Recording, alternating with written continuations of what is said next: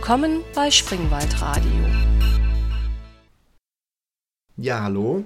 Ich bin hier bei Thomas äh, in der Nähe von Heidelberg. Hallo. Und ich habe hier einen, einen sehr antiquarischen iPod mit eingebauter Festplatte noch äh, in der Hand. Das ist ein 30 Gigabyte Exemplar. iPod Foto. iPod Foto, oh ja. Mhm. Okay. Und hinten ist eine äh, Gravur auf dem iPod und die lese ich jetzt mal vor. Da steht Winner of the Virtual Forge Hacker Battleground 2006. Und das ist dein iPod, Thomas.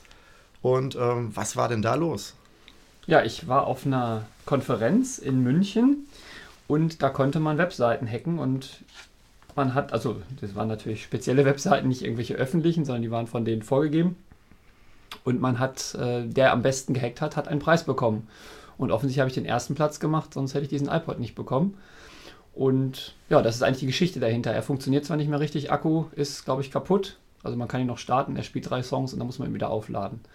Aber das ist damals passiert. Mhm.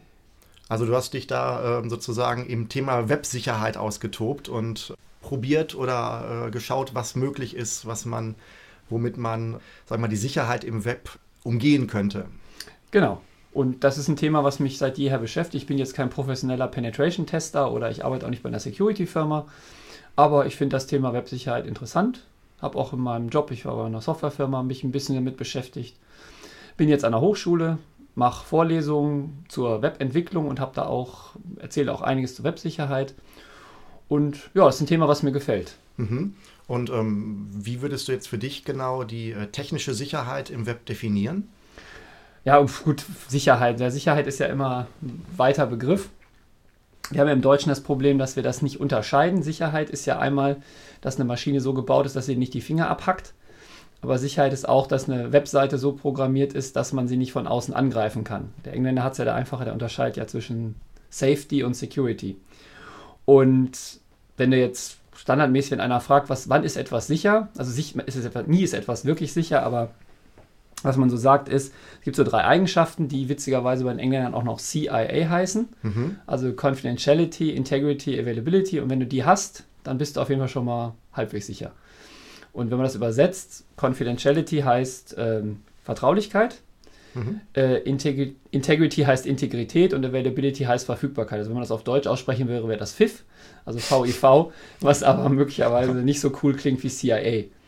Und ähm, weiß nicht, wenn, soll ich kurz erklären, was das heißt? Also, äh, ja, gerne. Wir können ja mit einem Begriff vielleicht anfangen. Äh, okay. Vielleicht sogar mit dem ersten direkt. Ja, Vertraulich Der Vertraulichkeit. Okay. Also Vertraulichkeit ist relativ einfach. Du hast irgendwelche Daten und du möchtest nicht, dass andere die angucken. Also, dass die erfahren, was diese Daten sind. Keine Ahnung, zum Beispiel deinen Kontostand oder irgendwelche anderen vertraulichen Dinge, die du hast. Ne? Deswegen Vertraulichkeit, da kann, kann ein anderer nicht einfach reinschauen.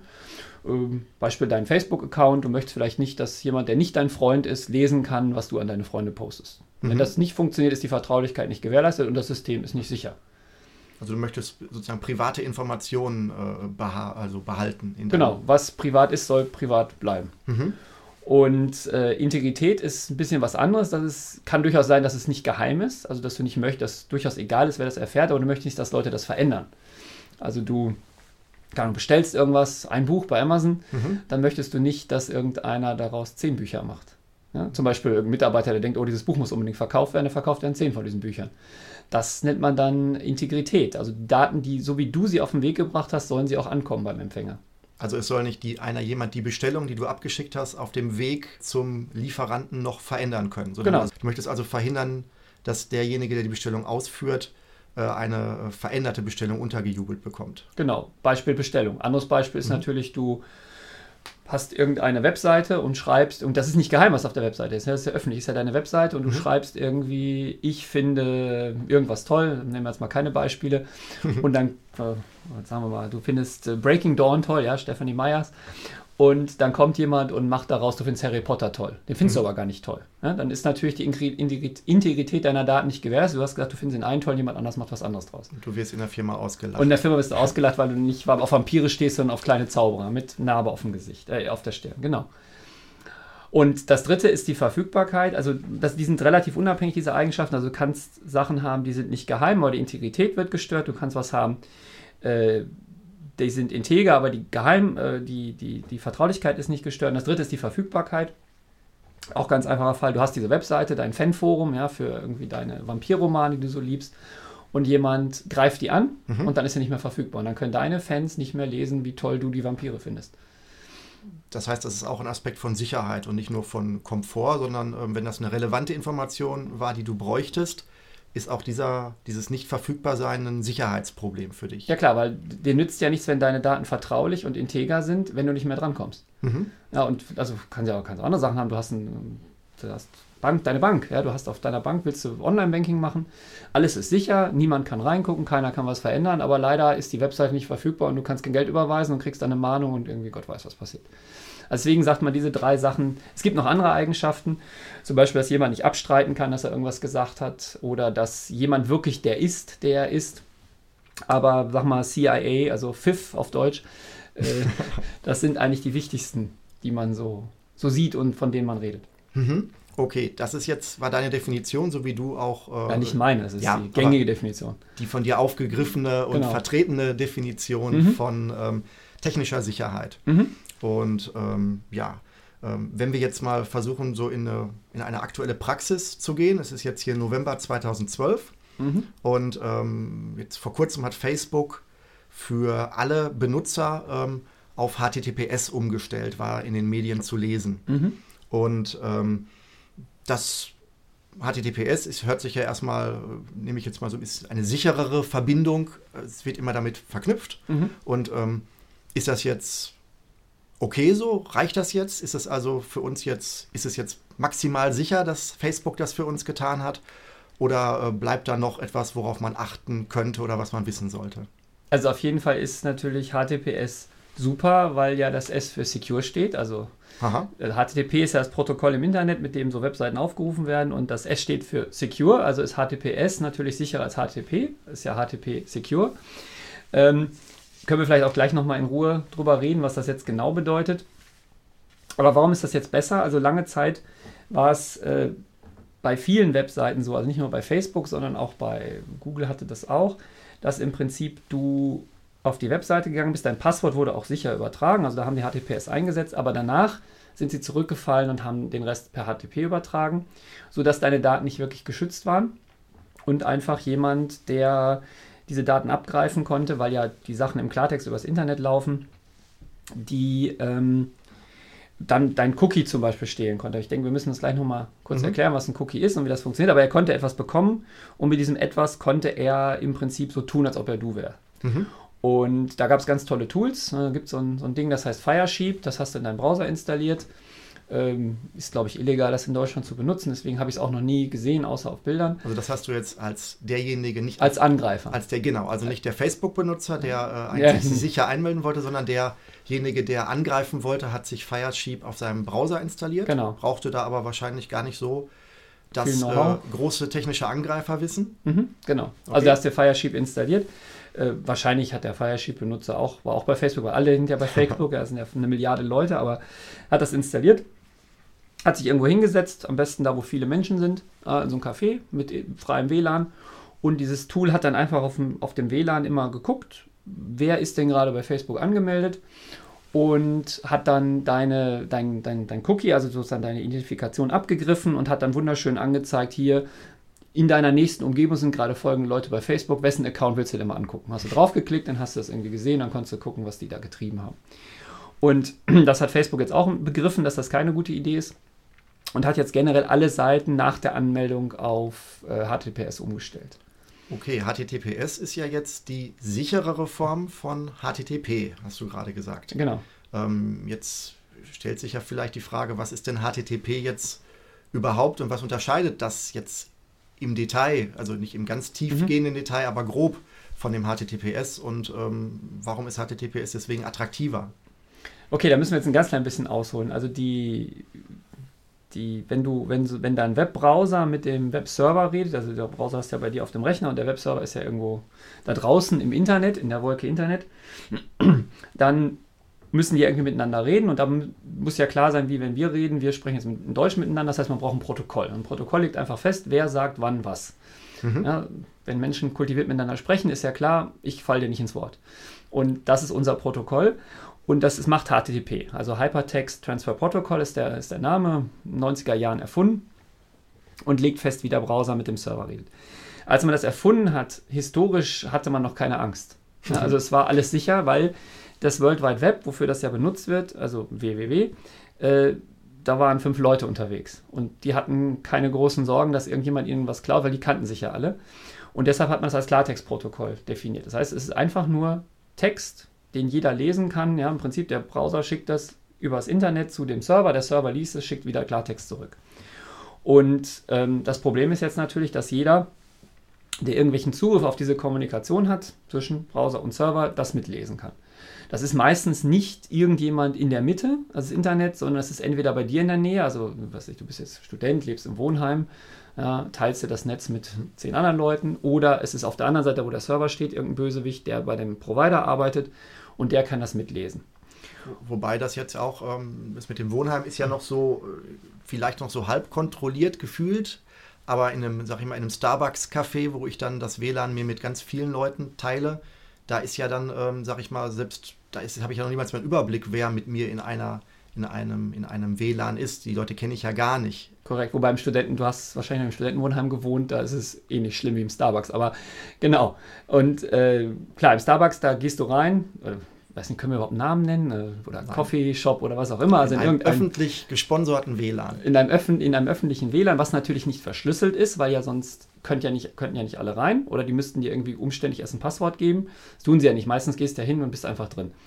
Und äh, da kann natürlich dann jeder dich abhören, wenn du HTTP kommunizierst. Mhm. Und jetzt gibt es zwei, zwei Aspekte. Dieses, also einmal ist das Protokoll nicht verschlüsselt und jetzt ist das zweite, dass wenn du mit so einem, wenn so ein Browser mit einem Server redet, als man das erfunden hat, gab es eigentlich nicht die Notwendigkeit, dass der Server dich wiedererkennt. Das heißt, du bist da, also früher, am ganzen Anfang bist du hingegangen, hast eine Webseite angefordert, hast die Webseite bekommen und fertig. Ähm, da gab es noch kein E-Commerce, kein Shopping und solche Sachen im Internet. Das kam ja später. Und dann hat man irgendwann gesagt, okay, ich muss aber wissen, dass der, der gerade äh, die CD in den Warenkorb gelegt hat, derselbe ist, der jetzt die CD bezahlen will. Und da hat man etwas erfunden, das nennt sich Cookie. Mhm. Und also der Keks, ja, also. Und das ist einfach dazu da, dann, wenn du das erste Mal auf diesen Server gehst, schickt er dir dieses Cookie und dein Browser schickt jedes Mal, wenn er wieder auf den Server geht das Cookie zurück. Und damit er dich wiedererkennt, ist, der Cookie, ist das Cookie eine Zufallszahl und die ist für dich persönlich ausgerechnet, also zufällig für dich generiert. Mhm. Und jedes Mal, wenn diese Zufallszahl kommt, denkt der Server, ach, das ist ja der, der Daniel. Kann man sich also so vorstellen, als wenn der Server mir so eine Art äh, Ticket gibt, das er mir ausdruckt und ähm, ich jedes Mal, wenn ich wiederkomme, ihm dieses Ticket zeige und anhand der Nummer, die er drauf gedruckt hat, erkennt er mich wieder. Genau, du bezahlst an der Kinokasse mit deiner Kreditkarte und dann kriegst du das Kinoticket und dann kannst du so oft aufs Klo rennen, wie du willst der, äh, die Mann oder Frau natürlich lässt dich immer wieder rein. Und weiß, du hast, bist aber derjenige am Platz 42. Genau. Er hat aber eine Liste mit den Nummern, die er ausgegeben hat und vergleicht genau, das jedes Mal. Damit du das Ticket nicht einfach kopierst. Genau. Also das war jetzt, jetzt, jetzt bricht die Kinometapher ein bisschen. Ja. Und so dieses Cookie, das Problem an diesem Cookie ist jetzt aber, wer das Cookie hat, ist, ist, ist du. Also wenn jetzt, wenn ich, wenn ich dir dein Cookie klaue, dann kann ich jederzeit behaupten, ich bin du. Und wenn ich jetzt per HTTP kommuniziere und schicke dieses Cookie immer hin und her und da ist irgendwo ein Bösewicht, entweder mit dir in dem Café, dessen Namen wir ja nicht nennen, oder äh, bei oder in einem Studentenwohnheim oder auf der anderen Seite, dann, wenn er das Cookie bekommt, dann kann er einfach zum Server gehen und sagen, ich bin der Daniel. Und der Server, der ja nur an dieser Zahl identifiziert, wer wer ist, sagt dann, oh ja, hallo Daniel. Ja, und dann, passt, dann bist du einfach drin. Und das war genau, was das dieses Firesheet gemacht hat es hat die, die Cookies abgegriffen, gesammelt und hat dann, weil die ja nur per HTTP übertragen waren und damit sichtbar waren, und hat dann einfach bis zum Server gegangen, hat das Cookie vorgelegt und hat dann deinen Facebook-Account angeguckt. Mhm. Hat dann, konnte man also quasi als du posten oder als du deine privaten Nachrichten lesen und so weiter und so fort. Und das Problem hatten einige, das, das gab es auch bei Hotmail, das gab es auch bei, bei Google und jetzt haben nach und nach die Firmen erkannt, dass es vielleicht keine gute Idee ist und stellen ihre ganzen Seiten so um, dass alles nach der Anmeldung immer per HTTPS übertragen wird und damit verschlüsselt ist. Mhm. So, jetzt Frage, was heißt eigentlich verschlüsselt? Oder was heißt HTTPS wahrscheinlich? Ja. Ähm, die Idee ist einfach, dass du ähm, wenn der Browser das erste Mal zu dem Server kommt, dann handeln die in einem relativ komplizierten Verfahren, was jetzt wahrscheinlich zu weit führen würde, das zu erklären, handeln eine geheime Zahl aus, eine Zufallszahl. Und damit wird dann jegliche, jegliche Daten, die hin und her geschickt werden, verschlüsselt. Und das Schöne ist noch, der Server weist sich auch nochmal aus. Also der Server sagt, ich bin Facebook. Und dein Browser kann das überprüfen, weil es noch jemand anders gibt, der das bestätigt. Also es gibt so, eine, so Firmen, die haben dann irgendwann mal gesagt, diese, dieser Server ist wirklich Facebook. Das wird in so einer Art, ja, einer Bescheinigung ausgestellt, die nennt sich Zertifikat. Genau, es gibt so zentrale äh, äh, Stellen, denen man vertraut in der Welt, wenn mhm. ich das richtig mal genau. verstanden habe. Und ähm, denen vertraut man pauschal. Mhm. Und die Browser haben diese auch hinterlegt, dass man denen vertrauen kann. Mhm. Das heißt, wenn eine von diesen mal irgendwann vertrauensunwürdig würde, müsste ja, müssten ja alle Browserhersteller Updates rausschicken, in denen diese auch dann als nicht mehr gültig oder nicht mehr vertrauenswürdig deklariert werden. Das heißt, das ist also eigentlich eine, eine Grundlage, auf der alles basiert, wenn ich das richtig verstanden habe. Und Firmen wie Facebook können sich dann davon eine sozusagen eine, äh, eine ein eine Subzertifikat, also die, die, diese großen Zertifikatstellen geben Facebook sozusagen eine Bürgschaft, wenn man das so will, die Facebook dann wieder dir gibt. Oder kann ist das so vielleicht zu vereinfacht? Nö, genau. Also im Prinzip kannst du es so vorstellen, wenn du jetzt äh, zur Bank gehst und ein Konto öffnen willst, dann will ja die Bank wissen, ob du du bist. Mhm. Und jetzt kann ja die Bank nicht überprüfen, ob du du bist, weil die kennen dich ja nicht. Ah. Und was sie machen ist, sie sagen, zeig uns deinen Personalausweis. Und, und dann zeigst du deinen Personalausweis und warum vertrauen Sie dem Personalausweis? Nicht, weil der Personalausweis, weil da draufsteht, dass du du bist, sondern weil der Personalausweis von jemand ausgestellt wurde, dem Sie vertrauen, nämlich der Passbehörde. Mhm. Das heißt, das Zertifikat für den Server wird ausgestellt von jemand, dem mein Browser vertraut. Ne? Mhm. Genauso vertraut die Bank der, der Bundesdruckerei im Prinzip, die deinen Pass ja, deinen Personalausweis mhm. gedruckt hat. Und dadurch, dass da der Adler drauf ist und so weiter, ne, gilt das als Beweis. Und so machen das die Server auch. Das heißt, der Server legt eine Art Personalausweis vor, mhm. der ist abgestempelt von jemandem, dem der Browser vertraut. Mhm. Da gibt es Firmen, das wird jetzt wahrscheinlich zu weit führen, das zu erklären. Mhm. Und kann sich jeder angucken, kann man im Browser, gibt's so, kann man die Zertifikate anschauen, von denen der Browser vertraut. Und dann ist, weiß der Browser, er redet wirklich mit Facebook und nicht mit irgendwem anders. Mhm. Das ist die Idee dahinter. So, und dann der Server weist sich aus, der Browser weiß, er redet mit dem richtigen Server, dann machen die ein bisschen Kryptographie hin und her, Mathematik kompliziert, Wurzeln hin und her berechnen.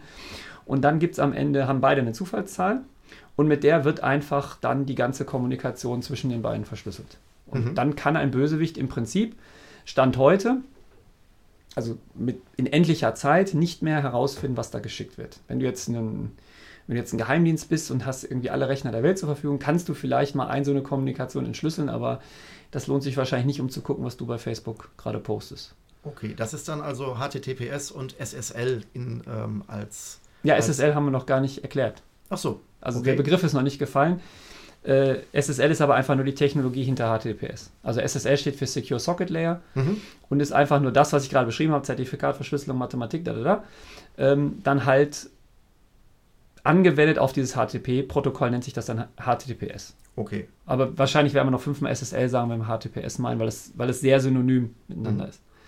Und dieses, ähm, also dieses sichere Protokoll, mhm. ähm, das ähm, hat ja jetzt, das bietet ja also die Möglichkeit, sicher mit Facebook zu kommunizieren. Und du sagtest jetzt gerade, oder zumindest den Facebook-Server sicher aufzurufen. Mhm. Du sagtest jetzt gerade, das würde jetzt auch nach der Anmeldung mhm. jetzt verwendet. Mhm. Ähm, wie bezieht sich dann auf, auf, auf, die Anmeldung? Betrifft das auch die Anmeldung oder, ähm, ähm, oder was, warum nach der Anmeldung und nicht vor der Anmeldung? Oder äh, weil du hattest gerade diesen zeitlichen mhm. Schnitt. Ja, genannt. ja, genau. Also ist es so, also Facebook macht jetzt eigentlich alles richtig. Also sie sind brav, ja. Also machen neben SSL, also HTTPS für die, für die Seiten danach. Der ursprüngliche Grund, warum sie das früher nicht gemacht haben, waren Kostengründe, weil so HTTPS-Kommunikation ist ein bisschen teurer. Mhm. Weil, der, weil der Computer halt die ganze Zeit berechnen muss, entschlüsseln, verschlüsseln. Deswegen hat man immer das nicht so gern gemacht, aber sie haben jetzt eingesehen, dass es vielleicht doch ein bisschen peinlich ist, wenn dann andere Leute für dich posten bei Facebook. Und wenn es so tolle Tools gibt wie Firesheep. Im Prinzip machen die jetzt also alles richtig, aber du als Endanwender, du kannst halt immer noch zwei Sachen falsch machen. Ah, okay. Und zwar, das wissen die wenigsten, du kannst, wenn du das erste Mal auf die Facebook-Seite gehst, also das gilt jetzt nicht nur für Facebook, das gilt für alle Webseiten, bei denen du dich anmeldest mit deinem Benutzernamen und Passwort, dann darfst du nicht per HTTP auf diese Seite gehen. Du musst per HTTPS auf die Anmeldeseite gehen. Mhm. Und der Grund ist ein bisschen etwas komplizierter. Und zwar ist der, ist, also ich habe das in zwei Sachen. Einmal ist es dieses, du darfst nicht per HTTP draufgehen. Und das zweite ist, wenn du per HTTPS drauf gehst und kriegst so eine komische Warnung. Mhm. Also beim, beim Chrome kriegst du zum Beispiel so ein rotes, äh, so ein rotes Fenster, was sagt, das ist wahrscheinlich nicht die Webseite, die sie sehen wollten. Mhm. Äh, dann, und du ignorierst das einfach, dann bist du wieder unsicher unterwegs. Ja, weil diese Warnung, die ist natürlich nicht ohne Grund da. Das heißt, du bist dann wieder äh, bei HTTP, obwohl du HTTPS eingegeben hast, oder du bist bei einem HTTPS, das aber äh, nicht dem Sicherheitsanspruch entspricht, den du gerade äh, erklärt hast mit den ausgestellten Zertifikaten. Genau. Nehmen wir, nehmen wir erstmal den, den, das, was ich zu, als zweites erklärt habe, weil du jetzt danach fragst, wenn diese Warnung kommt, was heißt denn das eigentlich? Wenn diese Warnung kommt, heißt das, das Zertifikat, was der Server vorlegt, da stimmt was nicht mit. Mhm. Das heißt, du gehst, Beispiel, du gehst zur Bank und willst ein Konto öffnen. Und ich habe einen selbstgemalten Personalausweis. Nee, noch schlimmer. Du legst einen Personalausweis vor, der völlig korrekt ist, aber da ist ein Bild von einer Frau drauf. Okay. Ja, weil das Zertifikat, was der Server da vorlegt, ist schon ein korrektes Zertifikat. Nur das Bild, in diesem Fall also nicht das Bild, sondern der Name der Webseite für das stimmt nicht. Mhm. Also in dem Zertifikat steht zum Beispiel drin, äh, das ist äh, www.crackme.com. Ich habe gestern an der Tanke noch eine Frau vor mir gehabt, die mit der Kreditkarte ihres Mannes zahlen wollte, was dann die äh, Kassiererin nicht so gut fand. Und ähm, das wäre ja auch vielleicht verwandt vom Thema her. Ja, genau. Und der Also- Sprit war wahrscheinlich schon drin im Auto. Ja, genau. Und dann Ja. äh, durfte die da, das war aber dann hat sich noch gelöst. Die Dame musste dann ihre ganzen Personalien und Personalausweis alles nochmal da lassen und nochmal unterschreiben. Also das ging am Ende. Aber das wäre doch dieses, dieser Argwohn, der dann zu Recht, äh, den der Chrome auch sagt und sagt, hey, diese Kreditkarte ist für diese Webseite gar nicht äh, so ausgestellt. Genau, also das, Zertif das Zertifikat stimmt nicht überein mit der Webseite, mit der du kommunizierst. Und das ist immer ein ganz schlechtes Zeichen. Mhm. Weil das bedeutet, da stimmt was nicht. Es kann jetzt entweder sein, der Webseitenbetreiber war doof äh, oder hat nicht aufgepasst. Das kann ja manchmal passieren, wenn, also bei Facebook gibt es das auch, die haben ganz viele verschiedene äh, Webseiten. Die haben zum Beispiel www.facebook.com, die haben www.facebook.de, die haben de-de.facebook.com. Und so ein Zertifikat ist immer nur für einen Namen. Und wenn jetzt zum Beispiel auf www.facebook.de auf HTTPS geht, kriegst du die Warnung, weil das Zertifikat, im Zertifikat steht drin de-de.com. Mhm. Und dann sagt der Browser, hey, das stimmt nicht. Ja, das ist das, ist das Bild von einer, das ist das Bild von einer, äh, von einer Frau, aber da redet ein Mann mit mir. Aha. also das heißt, dass das, das ist dann diese Wahl. Manchmal kann das gutartig sein, manchmal ist es aber auch, also meistens ein schlechtes Zeichen. Und warum das jetzt schlecht ist, ist, was nämlich der Angreifer macht, ist, er tut so, als ob er Facebook wäre. Und das nennt man so ein, das nennt man Man in the Middle. Das heißt, er setzt sich zwischen dich und Facebook. Da ja die Kommunikation verschlüsselt ist, kann er ja nicht mehr deine eigentliche Kommunikation mit Facebook abhören. Ja, Wenn weil- du auf HTTPS wenn du, auf, du bist ja auf HTTPS, du bist ja jetzt ein Mhm. guter, du hast ja aufgepasst, Facebook macht das Okay. ja auch richtig, du bist ja ein guter Mann und alle anderen auch, Facebook ist ja nur ein Beispiel. Du gehst also jetzt per HTTPS, bist nur noch per HTTPS unterwegs, ja, du schützt dich im Internet grundsätzlich, nichts anderes mehr als HTTPS. Also wird er nicht mehr versuchen, deine Kommunikation abzuhören, sondern er wird versuchen, so zu tun, als ob er Facebook ist. Mhm. Oder die andere Webseite, was immer, wo du jetzt einkaufen willst. Das heißt, er liefert dir ein, äh, ein, ein nicht echtes Facebook, das aber dann mit HTTPS mit dir kommuniziert. Genau, weil du ja jetzt vorsichtig bist, du machst ja nur noch HTTPS. Mhm. Und die Kommunikation kann er nicht abhören, also kommt, macht er es einfach so, er setzt sich dazwischen und er redet, er tut dir gegenüber so, als ob er Facebook wäre und Facebook gegenüber tut er so, als ob er du wäre. Das heißt, du redest mit ihm, er redet mit Facebook, Facebook redet mit ihm, er redet wieder mit dir. Sodass für dich alles gleich aussieht, aber dazwischen sitzt immer einer. Mhm. Ja, der kriegt alles mit. So als ob du quasi zwei Hörer nimmst, also du hast zwei Telefone, rufst den einen, dann rufst den anderen, hältst die Hörer verkehrt rum gegeneinander, aber hältst dein Ohr noch dran.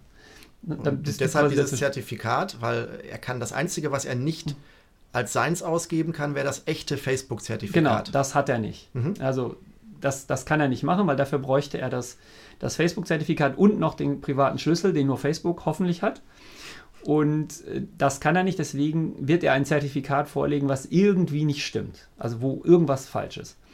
Und, und das wird dann, dann, wird dann dazu führen, dass dein Browser, solange du wirklich https www.facebook.com eingegeben hast, dann eine Warnung bringt. So, und das ist so ein klassischer Angriff, Man in the Middle genannt. Und ähm, das ist die, also die eine Variante ist ein falsches Zertifikat vorzulegen. Ähm, die andere Variante ist noch ein bisschen hinterhältiger und die tritt immer dann auf, wenn du nicht per HTTPS unterwegs bist. Mhm. Also du hast jetzt mich mein, mein Tipp nicht beherzigt, ja, du gehst doch per HTTP auf die, auf die Webseite. Und da hat das jetzt ganz einfach. Denn du denkst, du redest mit Facebook, du redest aber ja mit dem Bösewicht, nennen wir ihn mal Melroy, ja? also irgendeinem, der dazwischen sitzt.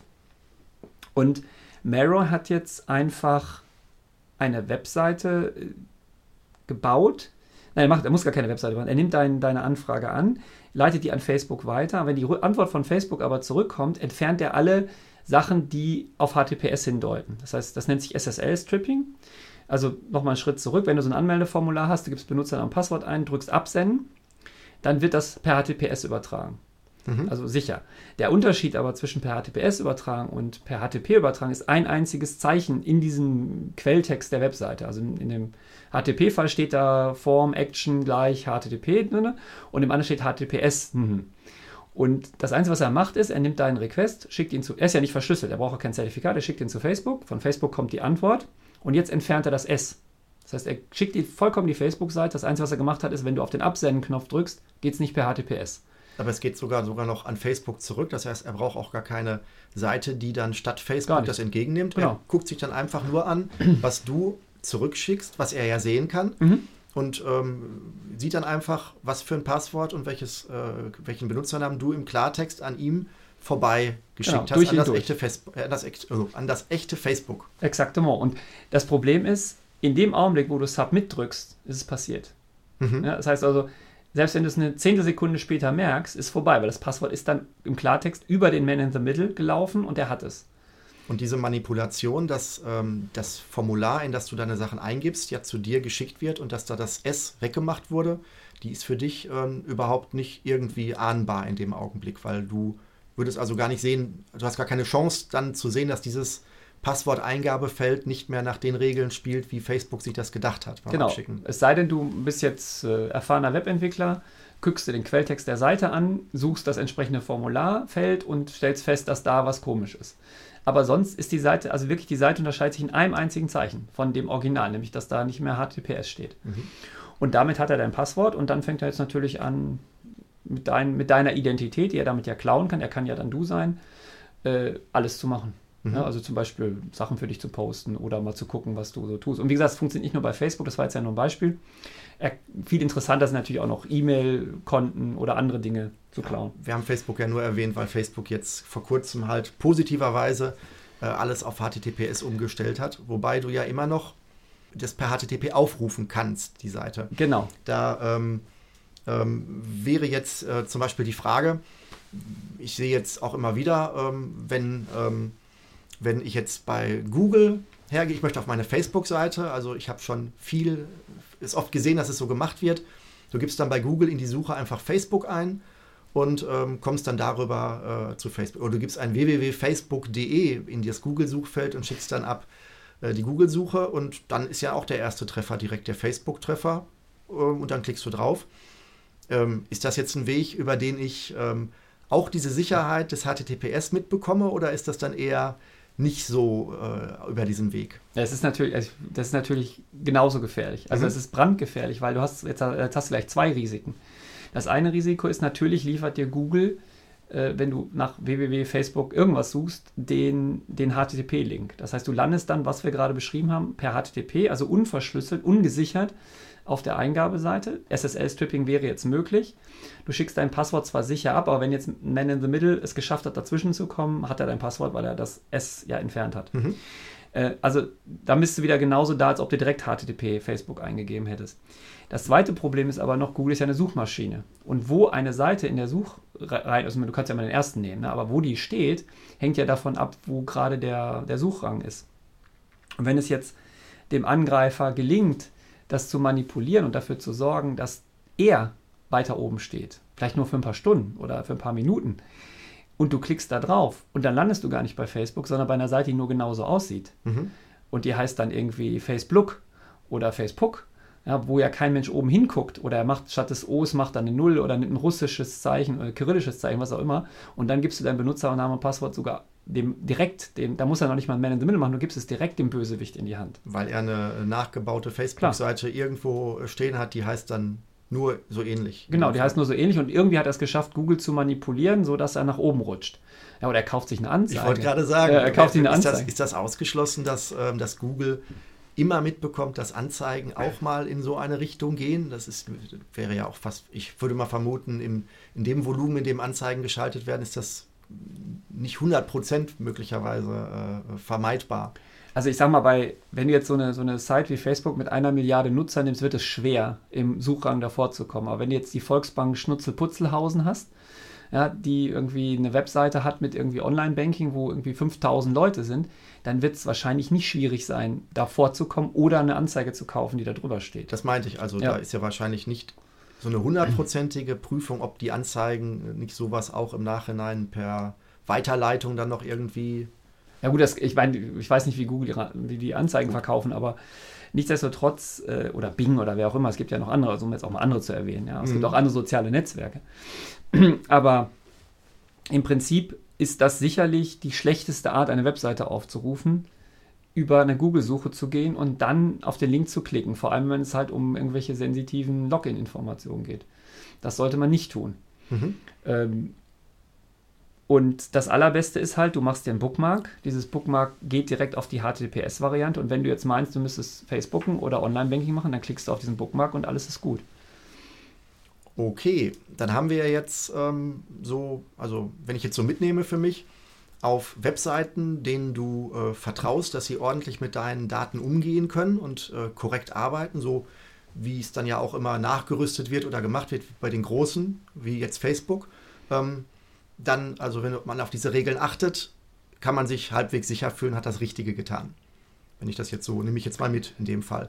Also genau. man hat das Menschenmögliche gemacht, um sicher genug zu sein in dem, was man, was man von einem normalen Benutzer erwarten könnte, sage ich jetzt mal mhm. in dem Kontext. Ähm, gibt es jetzt auch Seiten, die vielleicht es nicht verdienen, dass man ihnen selbst über einen gesicherten Zugang das Passwort anvertraut oder überhaupt ein Passwort anlegt? Oder ähm, das ist doch auch sicherlich ein Aspekt. Ja gut, also dein, dein Passwort ist ja im Prinzip, das, da musst du wirklich gut drauf aufpassen. Also mhm. dein Passwort ist ja, wer das Passwort hat, ist du. Ja, das ist so, als ob mhm. du, stell dir vor, wir hätten Personalausweise ohne Foto und du würdest deinen Pass, dein Personalausweis verlieren. Denn mhm. jeder, der den findet, kann für dich ein Bankkonto eröffnen, kann für dich Kredite aufnehmen, kann für dich ein Auto kaufen. Ja, und du hast am Ende die, die Kosten. In, in so Ländern wie USA, wo die ähm, wo das Ausweiswesen nicht so ausgeprägt ist wie in Deutschland, also wo du ja gar keinen richtigen Personalausweis hast, ist das üblich, ja, dass Leute ihre Identität verlieren und dann plötzlich Dinge gekauft werden für sie mhm. in, in horrender Höhe. Und es gibt ja auch kein Meldewesen, du kannst da ganz schlecht was gegen tun. Also da solltest du schon drauf aufpassen auf dein Passwort. Denn deine Digi das Einzige, was deine digitale Identität schützt, ist dein Passwort. Mhm. Und deswegen ist natürlich die allererste Regel, wenn du eine Webseite hast und du hast da ein Passwort, dann benutzt du dieses Passwort auf keiner anderen Webseite nochmal. Mhm. Weil das Schlimmste, was du tun kannst, ist, du hast ein Passwort auf deiner, bei deiner Bank und nimmst dasselbe Passwort auf irgendeiner schäbigen, irgendwas, Fan, Forum, irgendwas Webseite und da kommt es abhanden.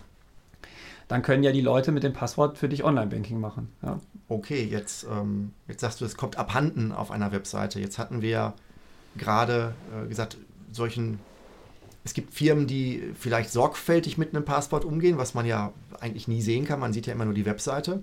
Gibt es vielleicht ähm, Seiten, wo man vielleicht relativ offensichtlich sehen kann, dass äh, da mit Passworten nicht gut umgegangen wird und das vielleicht für dich dann ein Risiko wäre, mit so einer Webseite zusammenzuarbeiten oder da dann dir einen Benutzername, Passwort anzulegen? Also erst, das erste Zeichen ist, wenn du, wenn du nach bei der Anmeldung, also wenn die Anmeldung gemacht wird an die Webseite und die ist nicht SSL verschlüsselt, lauf weg. Mhm. Ja, also guck immer oben in, diese, in die Leiste deines Browsers, die Adresszeile, ob da HTTPS steht. Alle Browser zeigen das an, also Internet Explorer, Chrome, Firefox, Opera weiß ich jetzt nicht aus dem Kopf, aber der macht es bestimmt auch. Äh, da steht dann HTTPS und je nachdem, wie der Browser ist, manchmal kommt ein Schloss, manchmal wird es grün, manchmal, wenn das eine ganz, es gibt verschiedene Stufen der, der Zertifikatssicherheit, manchmal wird sogar der, nochmal der Name angezeigt, wem diese Webseite gehört. So, wenn, wenn du dich anmeldest und da steht da nicht, don't do it, ja, nicht, nichts eingeben, nicht Submit drücken, weglaufen. Ja. So, so toll kann diese Webseite nicht sein, weil offensichtlich von Leuten gemacht, die nicht wissen, wo sie unterwegs sind. Das zweite, das merkst du aber dummerweise immer erst nachher, ist, du hast dich angemeldet, du kriegst eine E-Mail, oh, danke für Ihre Anmeldung, Ihr Name war Daniel, Ihr Passwort ist Mutti123. Dann weißt du, dass die dein Passwort im Klartext speichern. Sonst hätten sie es ja nicht schicken können. Aber Sie müssen ja mein Passwort auch haben, damit Sie bei der nächsten Eingabe es gegen das, was ich dann das zweite Mal eingebe, ja vergleichen. Könnte man ja jetzt sich sicherlich auch fragen an der Stelle. Ja klar, aber du musst ja nicht das Passwort speichern. Du musst Mhm. ja nur etwas speichern, was du aus dem Passwort berechnen kannst. Und was, wenn er sich wieder anmeldet, also quasi du, du meldest dich an, du nimmst das Passwort, du berechnest daraus eine magische Zahl. Mhm. Und wenn er sich wieder anmeldet, also wenn er kommt und sagt, ich bin ich, gibt sein Passwort ein, berechnest du wieder diese Zahl, vergleichst sie mit der gespeicherten Zahl. Wichtig an dieser Zahl ist, dass du aus der das Passwort nicht zurückberechnen kannst. Mhm. Also, dass es in eine Richtung nur geht. Genau. Und können wir vielleicht gleich nochmal drauf eingehen, wie das Mhm. funktioniert. Aber wenn die Webseite dir das Passwort im Klartext schicken kann, dann haben sie es gespeichert. Jetzt kannst du noch sagen, okay, die machen das nur in dem Augenblick, wo du dich anmeldest und danach speichern sie es sicher. Aber allein ein Passwort per E-Mail zu verschicken, was ja ein absolut unsicheres Medium ist. Also E-Mail ist ja genauso Klartext wie HTTP. Das heißt, du meldest dich per HTTPS an, alles super, alles sicher, ja, der CIA beißt sich die Zähne aus daran. Und dann schickst du dieses Passwort wieder zurück per E-Mail. Das wäre so, als ob du dich irgendwie, du triffst dich bei einer Schweizer Bank im Tresorraum, äh, handelst irgendwas Geheimnisvolles aus, alle sind ganz glücklich, ja, geheimer Vertrag, dann nimmst du den Vertrag und nagelst ihn an die nächste Laterne, ja, wenn er rauskommt. Das ist Wahnsinn. Mhm. Also insofern, wer ein Passwort per E-Mail schickt im Klartext, der hat nichts im Internet verloren. Also dessen Webseite soll man auf jeden Fall nicht vertrauen. Insofern, starker Indikator, ja. Anmeldung nicht per HTTPS, Passwort wird im Klartext verschickt oder du kannst dein Passwort später nochmal abfragen. Ja, oh, ich habe mein Passwort vergessen, knückst, drückst einen Knopf, kriegst per E-Mail geschickt. Ja, stell dir mal vor, das macht jemand anders und schafft es einfach, diese E-Mail abzufangen, hat er auch dein Passwort. Also Mhm. das, das sollte man nicht, sollte man nicht benutzen, solche Webseiten. Das heißt also, du würdest du erwarten, dass dann höchst maximal ein Passwort zurücksetzen äh, möglich ist, dass man sich ein neues Passwort gibt, indem man eine E-Mail bekommt. Also ein, das alte Passwort, das man hat, sollte man auf keinen Fall nochmal als Erinnerung zugeschickt bekommen Nein. können. Sondern Genau. man muss maximal ähm, ein neues sich ausdenken und dann nochmal auf dem gleichen Wege sich damit ähm, das also eingeben. Genau, also wenn du es sicher machst, du sagst, ich habe mein Passwort vergessen, drückst, schreibst da hin, also auf irgendein Formular, dann kriegst du eine Mail. In der Mail ist aber nur ein, ein Einwegpasswort, was ganz kurz gilt, oder ein Link, den musst du dann wieder aufrufen. Also da kann man schon was machen. Ich meine, sicher ist das, super sicher ist das alles nicht, Mhm. aber auf jeden Fall immer noch besser, als das Passwort im Klartext zu verschicken. Und äh, ja, vielleicht ganz kurz, wie man, also ich weiß nicht, wie viele wie viel Entwickler uns hier zuhören. Also Mhm. kann ja sein, dass auch welche dabei sind, die jetzt da denken, oh Mensch, ich habe das immer so gemacht. Ich habe immer die Passwörter im Klartext gespeichert. Ich, jetzt ist mir aber In einer ganz großen Datenbank. in einer riesigen Datenbank. Ähm, muss man sich mal kurz darüber unterhalten, wie Hacker eigentlich arbeiten, beziehungsweise Hacker soll man ja nicht sagen, also Leute, die Webseiten angreifen. Hacker Mhm. hat ja eine doppelte Bedeutung, also Cracker eigentlich eher. Wie die arbeiten, wenn sie Webseiten angreifen. Der, der erste Versuch ist natürlich, sie gehen über denselben Weg rein wie du. Das heißt, sie gehen an das Login-Formular und probieren Passwörter durch. Jetzt ist natürlich das Problem, wenn das, wenn das ordentlich programmiert ist, dann lässt es das drei, vier, fünf Mal zu und dann sagt es, geh weg. Oder noch besser, nach jedem Versuch dauert es länger. Das heißt, beim ersten Mal eine Sekunde, dann zwei Sekunden, dann vier Sekunden, acht Sekunden und so weiter. Mhm. Sodass jemand, der tausende von Passwörtern durchprobieren will, will keine Chance hat. Ne, weil er müsste ja dann, kannst ja ausrechnen, wie lange er da warten muss, dann, wenn er, wenn er alle durchprobieren will. Ein legitimer Nutzer, der jetzt aber nicht mehr weiß, war es Mutti 123 oder Mutti 321, der probiert halt vier, fünf durch, ne, die er im Kopf hat, und dann wird er das Richtige schon finden und dauert es halt fünf Minuten, bis er es Mhm. hat. Also das heißt, mit sowas schreckst du schon mal die Angreifer ab, gegen das Login-Formular vorzugehen. Also die dann einfach ausprobieren, Genau. ähm, die einfach alles durchprobieren, was ihnen durch den Kopf geht an, Mhm. an Möglichkeiten. Ja, die einfach mit den einfach Ja, AAA, Die üblichsten Passworte, Die üblichen es so Passwörter, gibt, genau, ja. durchzugeben. Das ist ja erschreckend, wie, wie also die, viele Leute haben ja Passwort als Passwort. ähm, oder ihren Benutzernamen oder ABC. Aber das machen wir natürlich nicht. Und das, was sie eigentlich versuchen, ist, sie versuchen, die Passwortdatenbank zu kriegen. Von der ich gerade sprach. Die große Datenbank der Benutzerdaten, die hinter der Webseite liegt, wo dann drin steht Benutzername und Passwort. da, hoffentlich, wie du gerade sagtest, nicht das Passwort, sondern eine, ich sag mal, Prüfsumme des Passworts, die nur in eine Richtung funktioniert. Wo ich das Passwort nicht wieder rauskriege, ich aber schauen kann, dass wenn ich dasselbe Passwort nochmal eingebe, dieselbe Prüfsumme wieder rauskommt. Korrekt. Also der Sechser im Lotto ist, du schaffst es, diese Passwortdatenbank zu kriegen. Da gibt es jetzt viele Möglichkeiten, wie man das kriegen kann. Also Sony hat das ja neulich vorgemacht, wie man auch mal eben Millionen von Passwörtern verliert. Passiert immer wieder einfach. weil Webseiten Sicherheitslücken haben. Also es gibt da viele Möglichkeiten. Und da es ja hundertprozentige Sicherheit nicht gibt, stell dir vor, irgendwie gelingt es ihnen, diese Passwortdatenbank zu klauen. Das passiert, ja, mhm. immer. Und jetzt ist natürlich das Problem, wenn Sie diese Passwortdatenbank haben, sollen Sie natürlich nicht daraus einfach die Passwörter ableiten können. Deswegen ist natürlich das Schlimmste, es steht im Klartext drin. Das heißt, nämlich, ich klaue die Passwortdatenbank, habe ich alle Passwörter. 1000 User, 1000 Passwörter, viel Spaß. Dann sind die Leute ja meistens flau, benutzen dasselbe Passwort auf mehreren Webseiten. Also kann ich dann mich freue, probiere ich einfach mal so ein paar gängige Webseiten durch, wo sowieso jeder unterwegs ist und dann Facebook, Google Mail, eBay, eBay PayPal, PayPal ja. zack, zack, zack, überweist mir mal ein bisschen Geld, etc.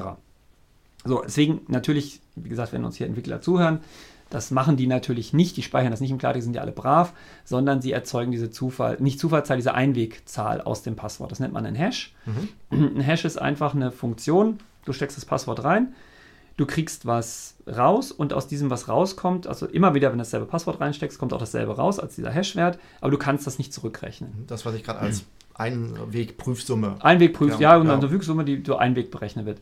Einfachstes Beispiel ist, kann sich jeder vorstellen, du hast eine Zahl und berechnest die Quersumme. Ja? Mhm. Also du hast die Zahl 1, 2, 3, 4, dann ist die Quersumme 10, also 1, ja, je nachdem, wie man sie berechnet. Aus der 1 kannst du nicht mehr zurückfolgern, dass die Zahl mal 1, 2, 3, 4 war. Mhm. Das ist natürlich, Quersumme hat den Nachteil, dass es sehr viel Information verliert, aber so kann man sich das vorstellen. Und diese ein, mathematischen Einwegfunktionen sollte man verwenden. Die nennen sich Hash-Funktionen, hatten wir gerade gesagt. Und ein guter Entwickler nimmt bei der ersten Anmeldung das Passwort, berechnet die Hash-Funktion, berechnet den Hashwert, speichert den Hashwert in der Datenbank. Jetzt meldet sich der Benutzer neu an, sagt Daniel, Passwort Mutti123 dann nimmt die Anwendung, speichert das Passwort gar nicht, sondern nimmt das Passwort, berechnet wieder den Hash und vergleicht den mit, der, mit dem in der Datenbank. Und das mhm. Tolle ist jetzt, stimmen die Hashes überein, dann war es wohl auch dasselbe Passwort. Mhm. Ja, also es gibt da zwar, da ist ja eine Reduktion, es gibt Kollisionsmöglichkeiten, aber es ist minimal. Also selber, selber Hash, selbes Passwort. Das dann lässt den rein. Das Gute ist, der Angreifer kriegt jetzt die Passwortdatenbank, sieht den Hash, kennt aber das Passwort nicht, kann es nicht zurückberechnen. Was sie jetzt machen, ist, jetzt müssen sie natürlich irgendwie versuchen, zu dem Hash das Passwort zu finden. Und da gibt es ja zwei Ansätze. Das eine ist, dass einfacher Weg ist, die Leute nehmen ja irgendwelche Wörter für ihre Passwörter. Also irgendwas aus dem Wörterbuch vielleicht. Also äh, Hund, Katze, Maus. Hund, Katze, Maus. Äh, Liebling. Liebling, ja. Mutti, äh, Love, ja, Passwort, was immer. Das heißt, ich habe ein großes Wörterbuch und die probiere ich erstmal durch. Da ja selbst der, also das, die umfangreichsten Wörterbuch haben 100.000 Wörter. Ja, wenn du jetzt das dickste Pons Wörterbuch kaufst, findest du 100.000 Wörter da drin. Und die durchzuprobieren, das geht schnell, denn du bist ja, du arbeitest ja jetzt nicht gegen die Webanwendung, sondern du hast ja die Passwortdatenbank und du kennst ja den Hash, die Hash-Funktion, da gibt es nicht so viele. Und jetzt probierst du die einfach durch. Das heißt, du hast so 100.000 Passwörter in, na, in 30 Sekunden durch. Ja, das geht noch schneller, aber sagen wir mal 30 Sekunden, dann weißt du schon mal, es ist nichts aus dem Wörterbuch oder es ist was aus dem Wörterbuch vorbei, ja, bist du drin. Dann probierst du natürlich so kleine Modifikationen. Also immer da, wo im, im Wort ein O ist, machst du eine 0. Mhm. Ja, oder wo ein A ist, machst du eine 4. Weil das ist das, was machen sollte, so gängig. Ne? Sie, sie, denken das Wort, ah, Mutti, äh, dann nehme ich doch mal für das I eine 1. Oder du hängst an 2 oder 1, 2, 3. Genau, und hängst 1, 2, 3, ein Ausrufezeichen, Anführungszeichen, irgendwas. Ne? Das probieren sie alles durch, das geht relativ schnell. Deswegen darfst du, wenn du ein Passwort dir ausdenkst, eigentlich nichts nehmen, was in irgendeinem Wörterbuch dieses Planeten steht. Also weder in, in, in, keiner Sprache, weil die haben natürlich von allen Sprachen die Wörterbücher. Also wenn du jetzt meinst, ey, du bist super schlau, weil du das auf äh, Japanisch machst, ja, vergiss es, weil das haben sie auch. Vornamen und all sowas. Keine alles. Namen, keine Wörter aus dem Wörterbuch. So, jetzt sind wir natürlich brave, also wir haben ja brave Entwickler, brave Benutzer. Deswegen wird jetzt der natürlich kein Wort aus dem Wörterbuch vorkommen. Ist natürlich der, der Angreifer ein bisschen frustriert. Das nächste, was er jetzt macht, er hat, nennt sich, das nennt sich ein Rainbow Table. Bei einem Rainbow Table hat er einfach schon mal irgendwann, als er viel Zeit und Langeweile hatte, für alle Passwörter, die man sich denken kann, den Hash vorberechnet.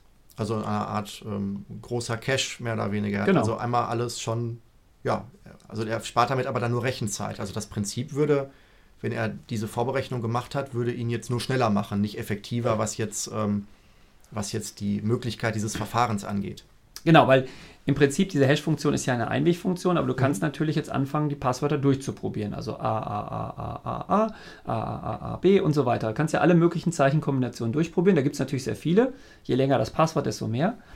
Und da das zwar schnell geht, aber doch Zeit kostet, und es ja immer dasselbe ist, also es wird ja aus AAA, wird ja immer derselbe Hash, berechnest du einfach vor. Also diese Rainbow Tables enthalten also dann nicht die äh, Hashes für alle bekannten Wörter aus einem Wörterbuch, sondern die schon über äh, wilde Buchstabenkombinationen Genau. einfach schon durchprobiert werden. Deswegen berechnet man sie vor, weil es sonst zu viel würde, wenn man es live machen wollte. Genau, also die Wörterbücher, Wörterbuchwörter sind auch drin, aber die sind ja, wie gesagt, das sind ja nur ein paar hunderttausend. Okay. Äh, aber die Millionen anderer Buchstabenkombinationen, die sind auch drin.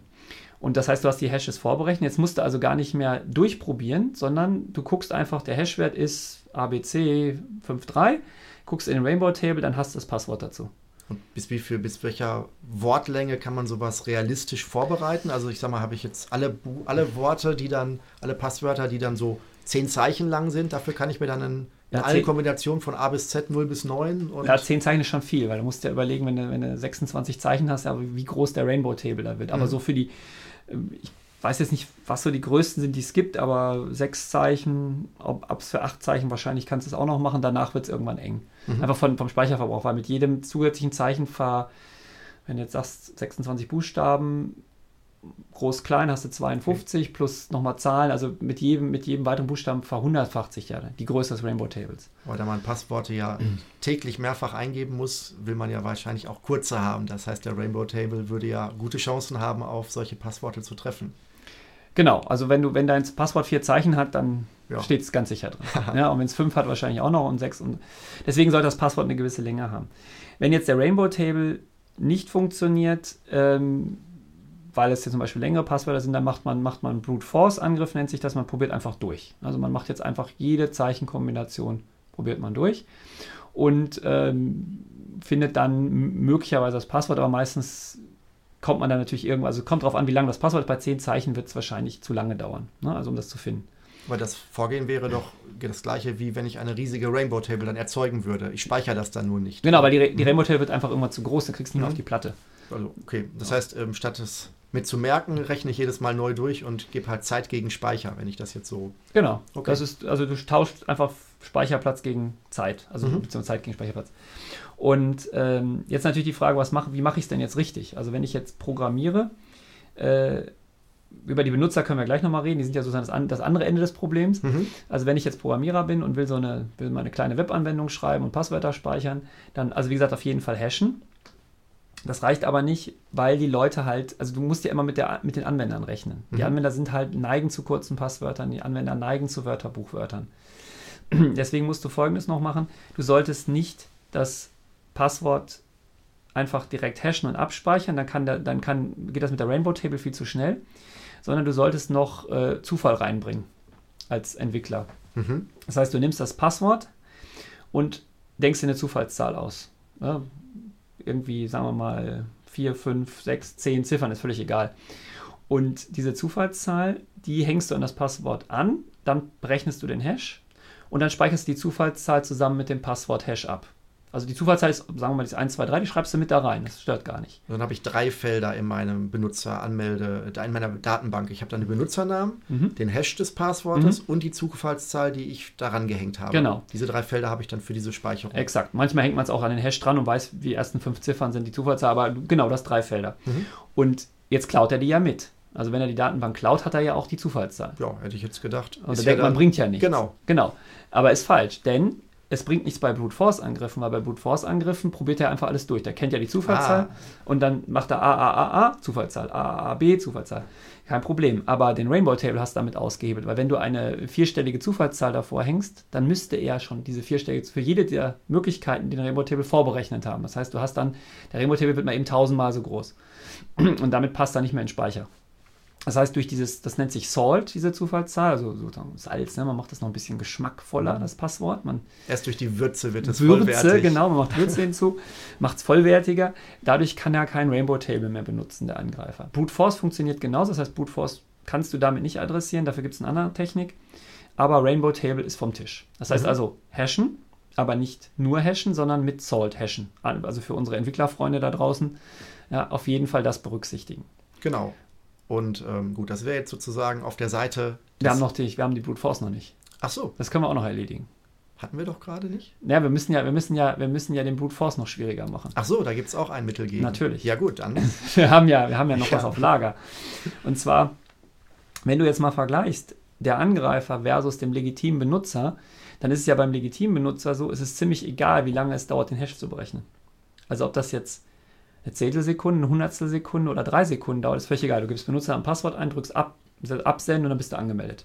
Dann aber mit einer Verzögerung, wie lange das Rechnen ja dauert. Genau, aber das ist ja egal. Ich meine, ob das, du merkst nicht, ob das jetzt eine halbe Sekunde dauert oder Mhm. eine Tausendstel Sekunde, den, den dein Passwort zu prüfen. Wäre dann aber teurer. Wenn du viele Anmeldungen pro Tag hast, musst du natürlich dann, also könnte man auch, wenn man etwas geizig ist, sparen und damit dann auf zulasten der Sicherheit, ähm, also Ja, genau, aber so sagen wie wir mal. vorhin bei HTTPS, als du sagtest, ähm, man hat das gerne lange gemieden, HTTPS zu verwenden, weil es auch belastet. Wäre das jetzt auch etwas, wo man guten Willen für haben muss? Ja, aber Aber es ist eigentlich Pflicht, trotzdem.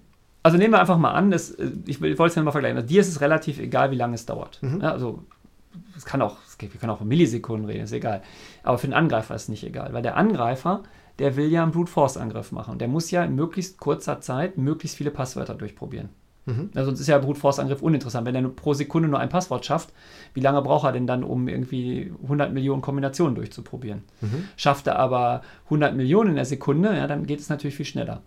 Und deshalb machst du es ihm jetzt einfach schwer. Du sorgst nämlich dafür, du berechnest den Hash gar nicht direkt, sondern du berechnest den mehrfach. Das heißt, du nimmst, den, nimmst das Passwort, dein Salt, berechnest den Hash und das Ergebnis hashst du nochmal und nochmal und nochmal und nochmal und nochmal und nochmal. Und zwar so lange, bis es eine Sekunde lang dauert. Mhm. Das nennt man Runden. Das heißt, du wiederholst einfach dieses Hashen beliebig oft. Oder du nimmst einen langsamen Algorithmus. Aber meistens machst du Runden.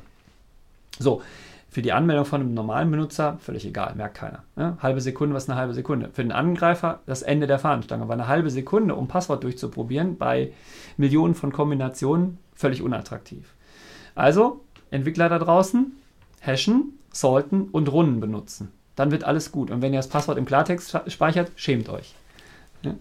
Ja, okay. Ich hatte dich jetzt abgewöhnt. Du hattest Nein, einen- nein, ich, anderen ich war, ich, ähm, ich hatte das jetzt, ich habe sozusagen den Punkt gar nicht mehr auf dem Plan gehabt. Ich wollte eigentlich schon ähm, zu der Frage auf der anderen Seite, Mhm. ähm, wenn jetzt die, ähm, also das wäre das, was der Entwickler der Webseite, auf der ich mich anmelden möchte, für mich tun kann als Benutzer. Und ähm, zwei, drei Sachen sind ja jetzt schon durchgekommen. Eine zum Beispiel ja, ähm, wenn ich kurze Passworte verwende, dann äh, bin ich, laufe ich sofort auf die Rainbow Table potenziell. Es sei denn, da ist jetzt noch Salt mit drin und so, aber ähm, gehen wir mal davon aus, wir haben vielleicht, der Entwickler hat es noch nicht gut gemacht, sondern müsste da noch ran. Mhm. Ähm, das heißt, mache ich jetzt einfach ein langes Passwort und dann äh, als Benutzer und habe dann dem Entwickler in die Hände gespielt, weil dann niemand, der seine Datenbank gestohlen hat, mehr Rainbow Tables anwenden kann? Oder ist das auch wieder zu simpel? Ja, also im Prinzip, du, du als, also sagen wir mal, wenn du jetzt eine, eine perfekte Anwendung auf der anderen Seite hast, also wenn die Implementierung perfekt ist, der Entwickler war super, dann ist es natürlich nicht ganz so schlimm, wenn dein Passwort nicht perfektiös ist. Aber da du das ja nicht weißt, was auf der anderen Seite ist, Mhm. also jetzt sind wir wieder auf Seite der armen Benutzer im Internet, die ja nicht wissen, was da, das, was da in PHP oder Gott weiß was zusammenprogrammiert wurde, ähm, musst du natürlich gucken, dass dein Passwort möglichst sicher ist. Und möglichst sicher heißt erstmal viel Zufall im Passwort. Denn wir wissen ja, Wörterbuch kein Zufall, weil es bekannt, welche Wörter im Wörterbuch sind. Das Passwort muss möglichst zufällig sein. Und je länger, desto zufälliger natürlich. Solange du nicht A, A, A, A, A, A machst, dann ist natürlich wieder kein Zufall drin. Aber wenn du jetzt eine zufällige Kombination von Buchstaben nimmst, je länger die ist, desto mehr Zufall. Und jetzt ist natürlich, da gibt es jetzt Philosophen, philosophische Streit, also philosophischen Streit da draußen. Und zwar ist es jetzt besser, ein langes Passwort zu haben mit komplettem Müll, also was weiß ich, AX24, also bitte jetzt nicht dieses Passwort benutzen da draußen, AX2437, Ausrufezeichen, Grimpf, irgendwas. Mhm. Oder ist es besser, lieber ein Passwort zu haben, was aus normalen Worten besteht, aber sehr lang ist? Mhm. Ja, also die natürlich nichts miteinander zu tun haben, wie ähm, Stecker, Tisch, Lampe, Uhr. Ja? Also mal so ein paar Beispiele. Ähm, und da kann man drüber streiten, weil beides enthält gleich viel Zufall. Mhm. Äh, meistens, weil wenn du, jetzt ein, wenn du jetzt ein Wörterbuch nimmst und sagst, sind 100.000 Wörter drin und du wählst aus diesen 100, wo 100.000 ist schon sehr viel, aber du wählst aus diesen 100.000 vier zufällig aus, Mhm. ja, dann hast du natürlich genauso viel Zufall, als wenn du äh, jetzt 10, 8, 8, 9 Zeichen nimmst, aus denen, die du zufällig auswählst. Das, das hält sich ungefähr die Waage. Mhm. Das heißt, beides ist möglich. Das Doofe ist nur, die meisten Webseiten halten dich davon ab, die zweite Variante zu benutzen. Also meistens, wenn du beides ist gleich, gleicher Zufall, gleiche Sicherheit, aber meistens sagen die dann, hm, das geht nicht. Also erstmal, manchmal können sie auch nur fünf oder acht Zeichen, äh, acht oder zehn Zeichen. Oder aber sie sagen, nee, da ist kein Sonderzeichen drin und nee, da ist keine Zahl drin, nee, da ist kein Groß Großbuchstabe drin. Und deshalb wirst du immer gezwungen zu dieser anderen Variante. Das heißt, du musst Passwörter machen, die möglichst gibberisch sind, ja, wo möglichst viel Zufall drin steckt, äh, die du aber leider nicht merken kannst. Das Problem ist, wer kann sich das denn merken? Was habe ich denn gerade für ein Passwort gesagt? Ja? AX24 irgendwas, keine Ahnung, waren irgendwie, das, das kannst du dir nicht merken. Dann gibt es dann diese Tipps, mach dir irgendwie einen Satz, äh, was weiß ich, die die, die Katze, Katze, tritt, die, ja, ja, genau. ja, die Katze, Katze tritt, die Treppe krumm, ja, dann hast du dann, nimmst du die Anfangsbuchstaben, dann machst du irgendwie Groß- und Kleinbuchstaben. Groß und Klein und dann machst du natürlich äh, noch eine Zahl hinten dran und, und so weiter. Und das machst du natürlich für jede Webseite, weil du darfst ja nicht dasselbe Passwort nochmal benutzen und ganz, also üblicherweise endet es dann damit, dass man die Passwörter irgendwo hinschreibt. Mhm. Ja, also natürlich am besten nicht auf den Rechner äh, oder in die Dropbox, sondern am besten auf einen Zettel und den versteckt man gut. Und dann sucht man den immer, wenn man wieder sein Passwort braucht, weil man es nicht merken kann. Aber da gibt es jetzt keinen, also es gibt, wie gesagt, diese beiden, diese beiden Richtungen. Ich will mich da jetzt auch gar nicht äh, zu einer oder anderen hinreißen lassen. Mhm. Äh, nur, falls da doch wieder Webentwickler uns zuhören, Mensch, Leute, seid doch nicht so kritisch, sagt doch einfach, wenn es eine lange Zeichenkette ist, dann ist auch okay. Da muss kein, äh, da muss kein Ausrufezeichen oder Gott weiß was für ein Sonderzeichen drin sein. Mhm. Ja, quält doch die Leute nicht so. Die können sich das doch alles nicht merken. Umgekehrt vielleicht eher sagen, kein Passwort unter sechs Zeichen. Oder ist das auch schon. Ja, das machen ja viele schon. Äh, wobei, es gibt ja manchmal so Statistiken, stellst du fest, dass sechs Zeichen tatsächlich das Maximum ist. Also die meisten Leute haben sechs Zeichen, was natürlich viel zu kurz ist. Mhm. Also ein Passwort sollte länger sein. Gibt dann wieder welche, die sagen, ja, es muss mindestens acht sein. Äh, gibt auch ganz schlimme Webseiten, die, die können nur acht. Ja, also ich will jetzt keine Namen nennen, aber es gibt da so, so, so, so Banken, äh, die nehmen nur Zahlen und davon nur fünf. Ja, dann kannst du ja mal kurz ausrechnen, wie viele Möglichkeiten es da gibt. Ja, da ist also schnell Schluss. Äh, das ist natürlich dann auch schon wieder eher mager, was da möglich ist. Mhm. Das ist dann die PIN-Nummer, die man. Ähm, genau. Ich, doch, genau, auf der Webseite. Ich glaube, ich kenne auch eine Bank, wo. Ja, ich, habe so, also hab so eine Bank und ich habe immer Angst. Ja. Also das ist. Aber gibt's, ist das nicht üblich? Weil ich kenne, glaube ich, ich kenne, glaube ich, fast nur. Also ich habe eigentlich zwei Banken, wo ich tatsächlich eigentlich nur es kenne, dass ich eine fünfstellige PIN eingeben muss, zusammen mit meinem Benutzernamen und meinem Login. Ich wusste gar nicht, dass es Banken gibt, die äh, mehr ermöglichen an der Stelle. Ja, ja. also ich habe, äh, interessanterweise habe ich äh, mehrere Konten. Und äh, also ich kenne ich kenn eine, ich sag's jetzt doch, ich kenne eine Sparkasse, die hat dieses Fünf-Zeichen-Ding. Ich kenne eine andere Sparkasse, da ist es, da kannst du ein richtig ordentliches, starkes Passwort nehmen, mhm. also beliebig lang. Äh, ich kenne wieder eine Direktbank, die zu einer Sparkasse gehört, die hat wieder nur Zahlen, die kriegst du auch zugeordnet. Ich weiß gar nicht, ob du die ändern kannst. Und dann kenne ich wieder eine andere Bank, da kannst du wieder, da hast du sogar mehrere Stufen, da hast du ein Passwort und eine Zahl. Mhm. Und die Zahl gibst du gar nicht über die Tastatur ein, sondern über die, mit der Maus klickst du die auf der Webseite an. Das ist dann wieder sicherer, aber da gibt es alles. Ja? Mhm. Aber also fünf, fünf Ziffern, Leute, ist zu wenig. Also das macht mir Angst. Und vielleicht ganz kurz muss man auch noch sagen, alles, was wir hier sagen, ist immer unter der Prämisse, dass dein Rechner in Ordnung ist. Also alles, was wir jetzt besprochen haben, Passwörter, diese ganzen HTTPS auf irgendwie Facebook gehen, wenn dein Rechner verseucht ist, ist vorbei. Ja? Also dein Rechner muss sicher sein, weil wenn du da einen Trojaner drauf hast, dann muss sich der Angreifer überhaupt kein Problem, hat er gar kein Problem mehr. Du tippst ihm ja das Passwort dann quasi in seinen Trojaner rein. Also im Internetcafé sollte man vielleicht bestimmte Sachen nicht ganz so tun. Ja, also wenn du meinst, du musst ins Internetcafé gehen und deinen Facebook-Account checken, dann solltest du, ich glaube, Facebook kann das, ich habe es noch nicht ausprobiert, so Einwegpasswörter nehmen. Mhm. Also du kannst, ich glaube, du kannst das machen, dann kriegst du auf dein Handy per SMS ein Passwort geschickt. Das gibst du ein, das gilt aber nur in dem Augenblick und danach ist es ungültig. Es mhm. wird also quasi bei Benutzung verbrannt. Also ist verbraucht. Und da kannst du natürlich dann quasi, also jetzt abgesehen davon, dass dann natürlich der immer noch gucken könnte, was tippst du da sonst ein, aber dein Passwort ist damit auf jeden Fall nicht kompromittiert. Ja, Thomas, da haben wir jetzt schon eine Menge Themen zum Thema äh, Sicherheit im Internet, technische Sicherheit im Internet gehabt.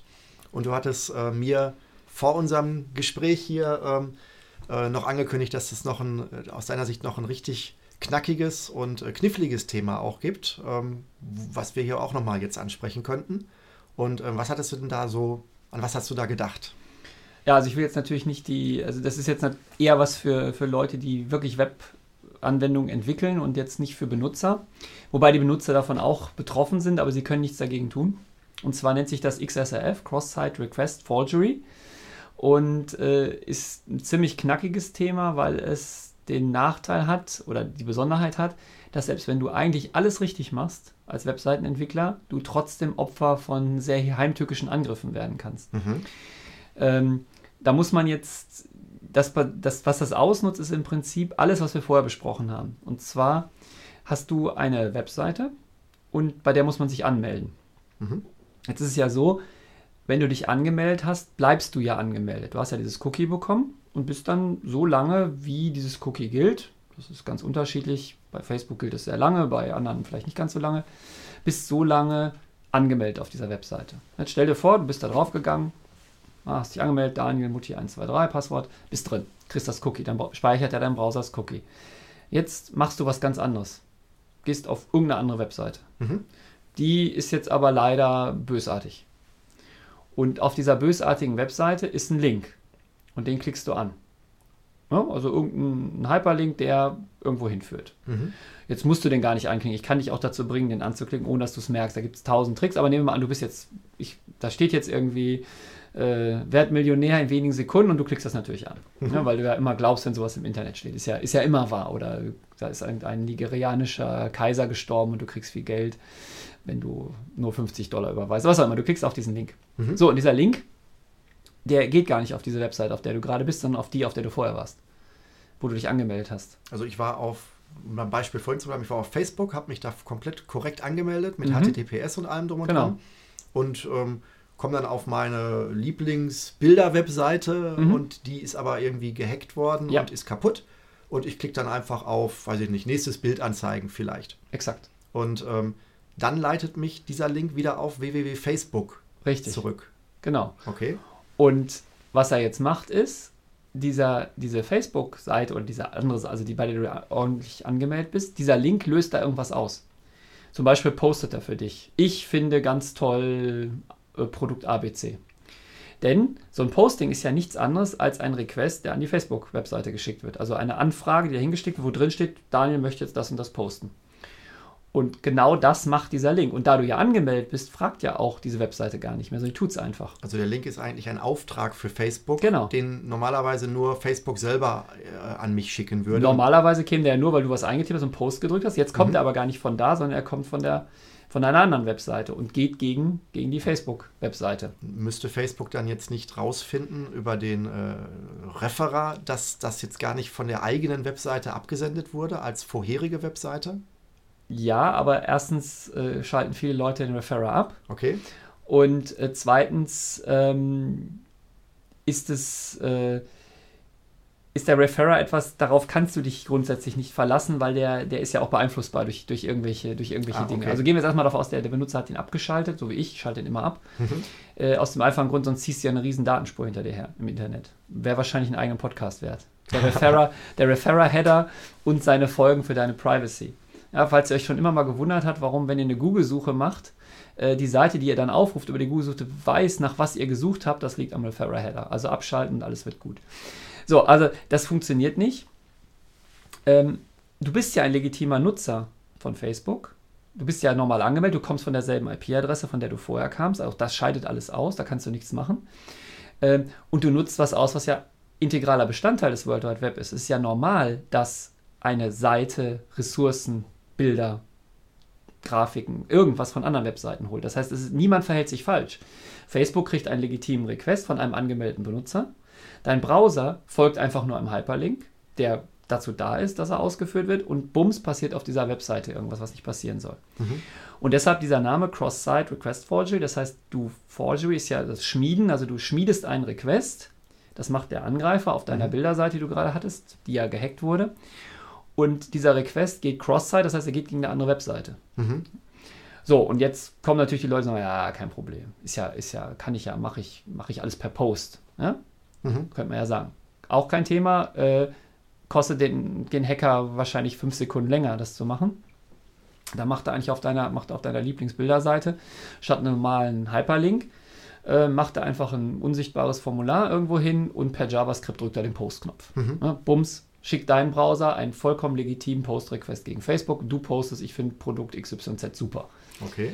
Und deine ganzen Freunde denken, hä, wieso seid, wann interessiert er sich denn für das Produkt? Ne, keine Ahnung, was, was immer das sein mag. Das ist jetzt bei dem Facebook-Beispiel natürlich noch, naja, kannst du vielleicht noch mit leben, kannst ja wieder löschen nachher, aber jetzt stell dir vor, das geht um ernsthaftere Dinge, wie Gebote bei eBay. Mhm. Du bietest jetzt auf irgendein Spaßprodukt, ja, was weiß ich, ne, was war's, was, ein Toast, ja, mit dem Antlitz von Kermit dem Frosch, ja, was irgendeiner entdeckt hat in seinem Toaster, bietest du jetzt 5000 Euro. Mhm. Ja, und das ist ja gültig. Und das ist auch ein gültiger Request, der da angekommen ist. Du warst authentifiziert, das heißt, eBay ist ziemlich sicher, dass du du warst und du kannst das nachher schlecht abstreiten. Das kannst ja nicht sagen, oh, das war mein Browser, der hat sich irgendwie gerade spontan geirrt und irgendwie einen dummen Mhm. Request geschickt. So, das heißt also, Webseite macht alles richtig, also fast alles richtig, Benutzer macht alles richtig, trotzdem passieren dumme Dinge. Und- Okay.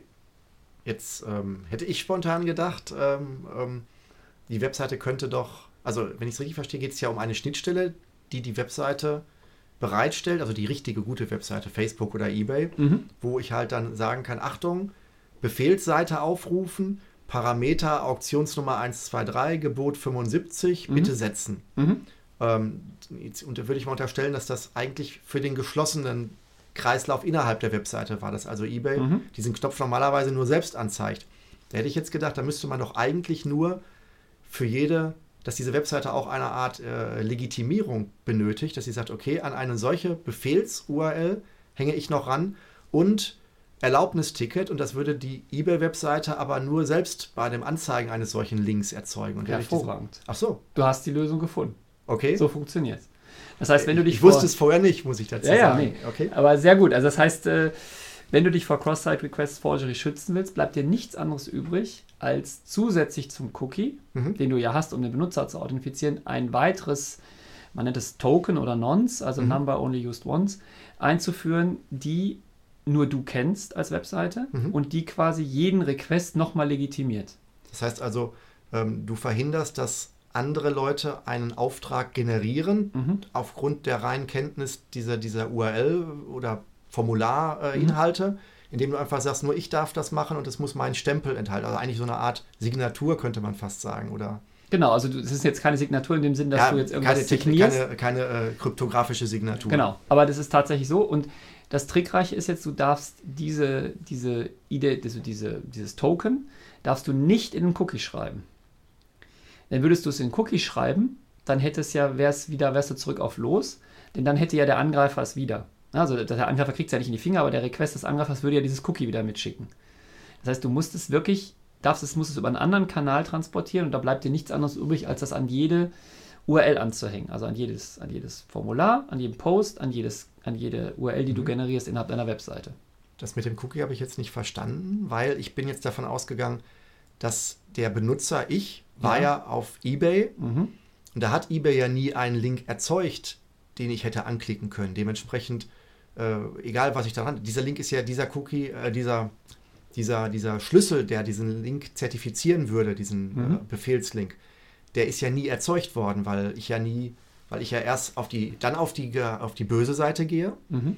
und die böse Seite ja dann, äh, es gab ja nie einen Link, der erzeugt wurde. Das meine Mhm. ich in dem, also dann, ähm, das habe ich jetzt nicht ganz. Also du bist jetzt, du bist jetzt die gute Webseite, Ja. eBay. Und du meldest dich da an und brauchst da ein bisschen rum, guckst dir Produkte an. Dann muss eBay ja im Prinzip dieses Token erzeugen.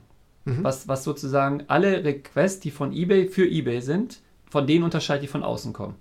Ach so, Ja. das ist pauschal. Ich dachte, sie erzeugen für jeden Link kurzfristig halt eine, eine Art ablaufende ID, die dann wirklich nur für den Link gültig ist. Und wenn ich das nächste Mal auf die Seite gehe, dann erzeugt er mir halt einen neuen Link. Äh, Ja, das kannst du ja nicht machen, weil du weißt ja nicht, wie lange der die eBay-Seite stehen lässt, der Benutzer. Das heißt, du, du zeigst deine Seite an und sag mal, der sitzt jetzt davor und überlegt zehn Minuten lang, ob Mhm. er jetzt dieses Spielzeugauto kaufen will.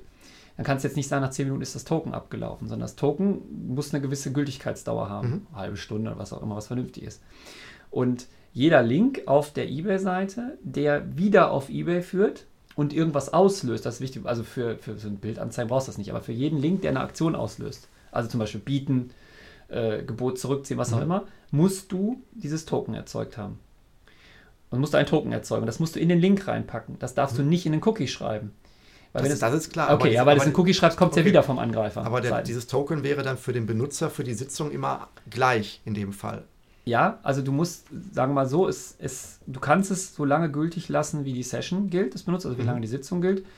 Du kannst auch, wenn du paranoid bist, es ab und zu mal neu generieren. Mhm. Was du auf jeden Fall machen musst, immer wenn der Benutzer äh, seine, seinen Privilegiensta Privilegienstatus ändert, musst, Mhm. es, musst es auf jeden Fall neu generieren. Also zum Beispiel kannst du ja auf Ebay nach Produkten suchen und bist noch nicht angemeldet. Mhm.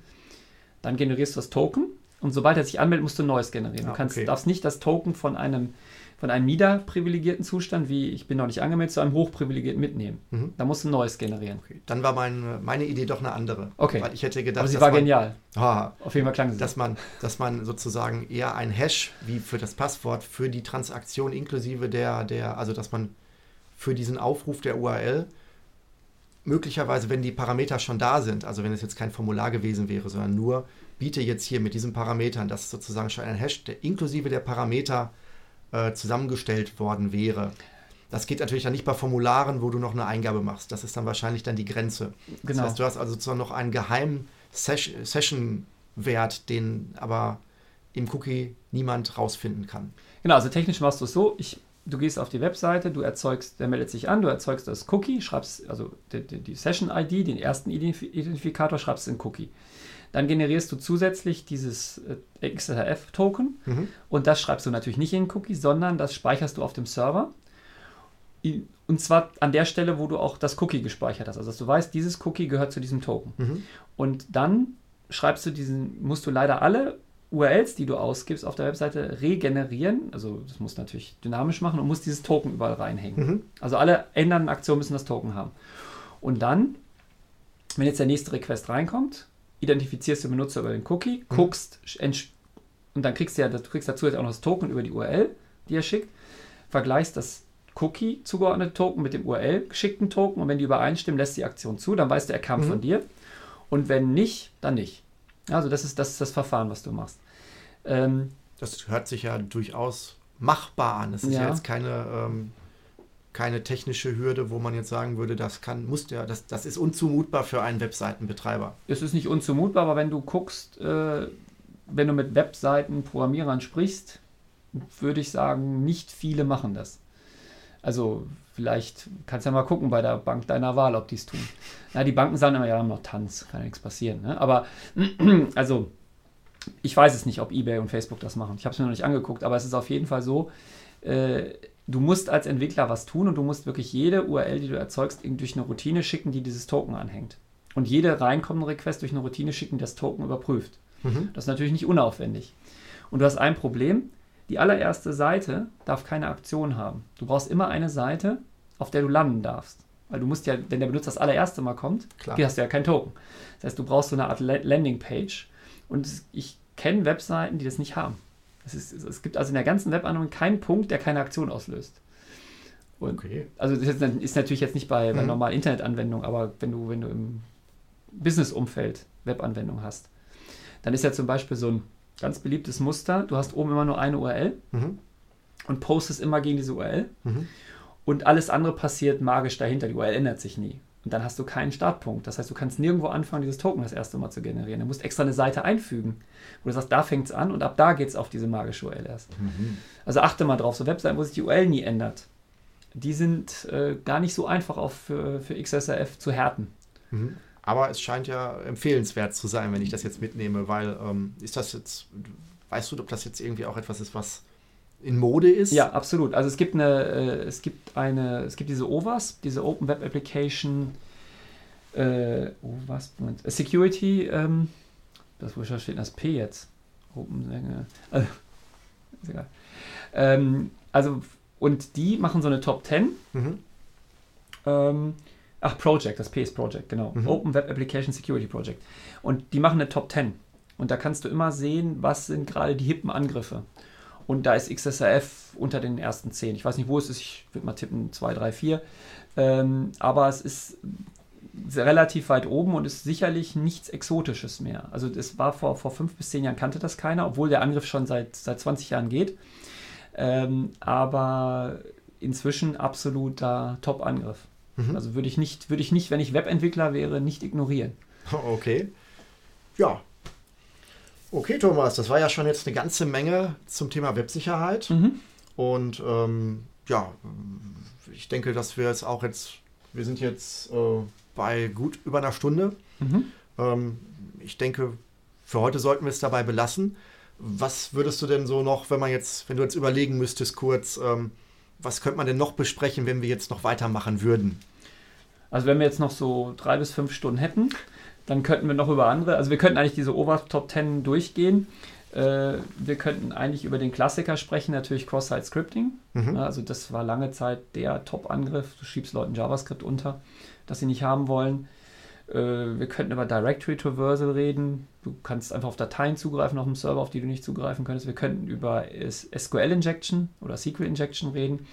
Äh, wahrscheinlich war das ja das, durch das Sony seine ganzen äh, PlayStation-Accounts verloren hat, wo du einfach die Datenbank nutzt, um böse Dinge zu tun. Wir könnten über äh, die, ganz, die andere Seite reden. Wir reden jetzt die ganze Zeit über Security. Wir könnten auch mal über Privacy sprechen. Mhm.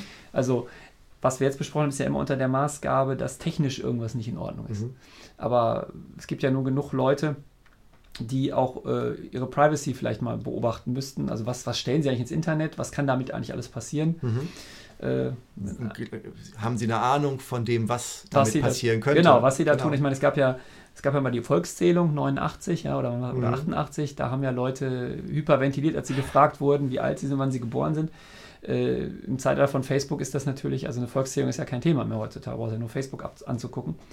Äh, da haben sich, also man hat sich damals über ganz andere Dinge aufgeregt und das wäre sicherlich ein, ein eigenen Podcast wäre. Mhm. Der ist natürlich dann politisch und äh, da kommt dann viel mehr Meinung rein. Vielleicht fast sogar philosophisch. Vielleicht auch philosophisch.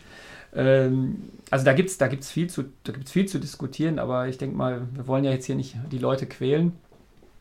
Ähm, insofern. Genau. Ja. Ich würde sagen, da besuche ich dich doch vielleicht nochmal ein weiteres Mal für diese Themen. Und für heute erstmal besten Dank. Okay, tschüss. Tschüss.